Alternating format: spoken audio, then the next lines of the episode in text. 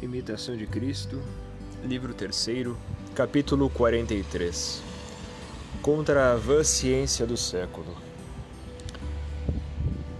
Não te deixes cativar pela elegância e sutileza dos dizeres humanos, porque o reino de Deus não consiste em palavras, mas na virtude. Atende às minhas palavras, que inflamam o coração, iluminam o espírito, levam à compunção e produzem muitas consolações. Nunca leias minha palavra com o fim de pareceres muito douto ou sábio.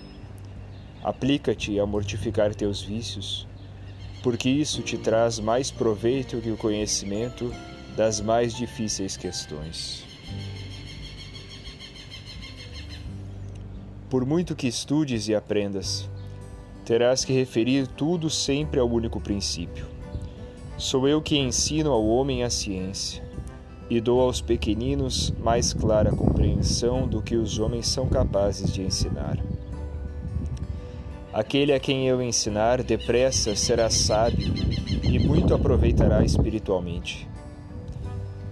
Ai daqueles que indagam dos homens muitas coisas curiosas e tratam pouco dos meios de me servir. Tempo virá em que aparecerá o Mestre dos Mestres, Cristo, Senhor dos anjos, para tomar lições de todos, isto é, para examinar a consciência de cada um, e com a lâmpada na mão, perscrutará então Jerusalém e revelará o segredo das trevas, fazendo calar as objeções das línguas humanas.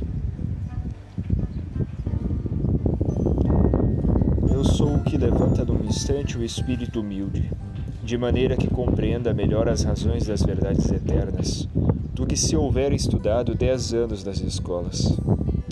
Eu ensino sem ruído de palavras, sem confusão de opiniões, sem espalhafato, sem contenda de argumentos.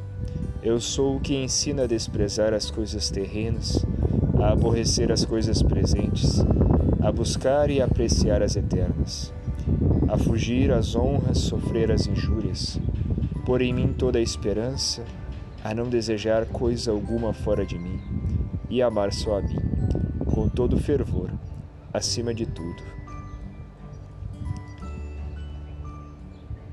Alguns, amando-me inteiramente, aprenderam com isso coisas divinas e falavam coisas maravilhosas, mas aproveitaram em deixar tudo do que em estudar questões sutis.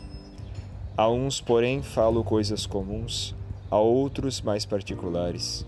A alguns revelo-me docemente em sinais e figuras, a outros descubro os meus mistérios com muita luz.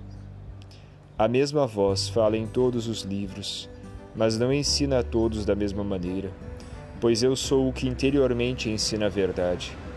Perscruta o coração, penetra os pensamentos Inspira as ações, distribuindo a cada um segundo me apraz.